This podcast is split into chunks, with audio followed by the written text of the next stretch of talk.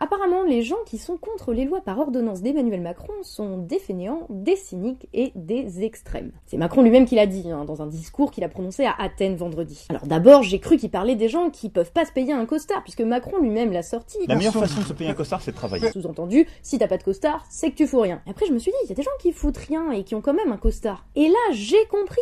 Macron, il parlait des députés, des gens qui se mettent bien et qui viennent pas bosser, ces députés à lui, comme par exemple le député En Marche de l'Hérault, Patrick Vignal, qui a cumulé euh, zéro journée de présence à l'Assemblée nationale depuis son élection. Enfin lui il fait partie du top des députés branleurs, enfin députés les moins actifs comme on dit. Hein. Mais il y en a d'autres et évidemment ça concerne pas que En Marche. En tout cas des députés qui viennent pas ou qui dorment quand ils viennent mais qui sont toujours payés leurs 7000 balles par mois avec leurs indemnités. en fait c'était de ça qu'il parlait quand il disait les feignants. Alors du coup je me suis dit il doit y avoir un autre truc hein, derrière le terme cynique. Ça doit évidemment pas faire référence à la définition étymologique du cynisme, à savoir qui a trait au non, en fait, là, il devait parler de gens arrogants, des gens qui se moquent de la morale, qui se considèrent euh, supérieurs à tout le monde. Et c'est marrant d'ailleurs parce que c'est souvent utilisé pour parler des politiciens. Non, je ne ferai pas de blague avec politiciens. Oui, des gens qui ont un désintérêt euh, moqueur euh, pour d'autres personnes ou des choses, voire carrément un pays, hein, bah ça c'est propre aux politiciens. Par exemple, euh, je sais pas moi, les gens qui parlent de gens qui ne sont rien en opposition aux gens qui ont réussi. Là,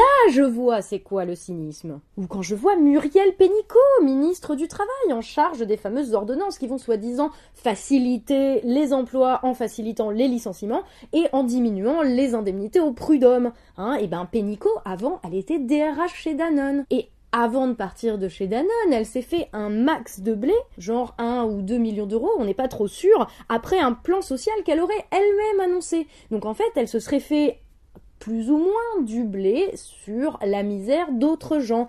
Voilà, maintenant je vois c'est quoi être cynique. alors les extrêmes c'est plus compliqué, hein, parce que extrême je vois pas comment on peut qualifier des gens d'extrêmes. Extrémistes par contre je vois. Au début je me suis dit c'est des gens violents, genre le député En Marche El Guerab qui a tabassé un cadre du PS.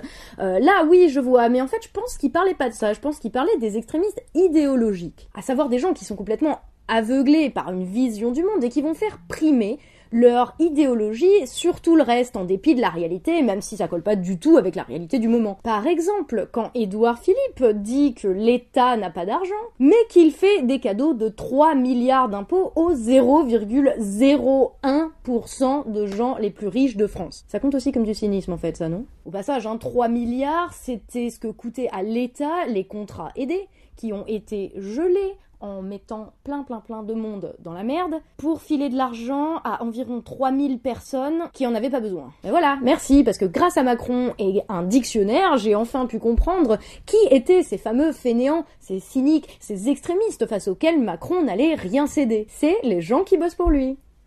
Et du coup, je comprends plus rien parce que c'était censé être relatif aux gens qui sont contre ces lois par ordonnance. Et là, en fait, c'est les branleurs de députés qui les votent, les cyniques qui les font, et les extrémistes qui prennent les décisions à la tête de l'État contre tout bon sens. Bon, en même temps, Macron, le double discours, c'est un peu sa spécialité. Il y a qu'à voir là ce qu'il a fait à Athènes. Puis bon, la démocratie, hein, de la part d'un mec qui annonce qu'il va quand même essentiellement gouverner par ordonnance, ça fait un peu rigoler. Et les ordonnances, c'est quoi? C'est un héritage de l'ancien régime, un héritage des rois, avant la démocratie et d'un temps où les rois, dans le genre euh, cynique, extrémiste et fainéant, bon ben cela, euh, on sait comment ça a fini pour eux.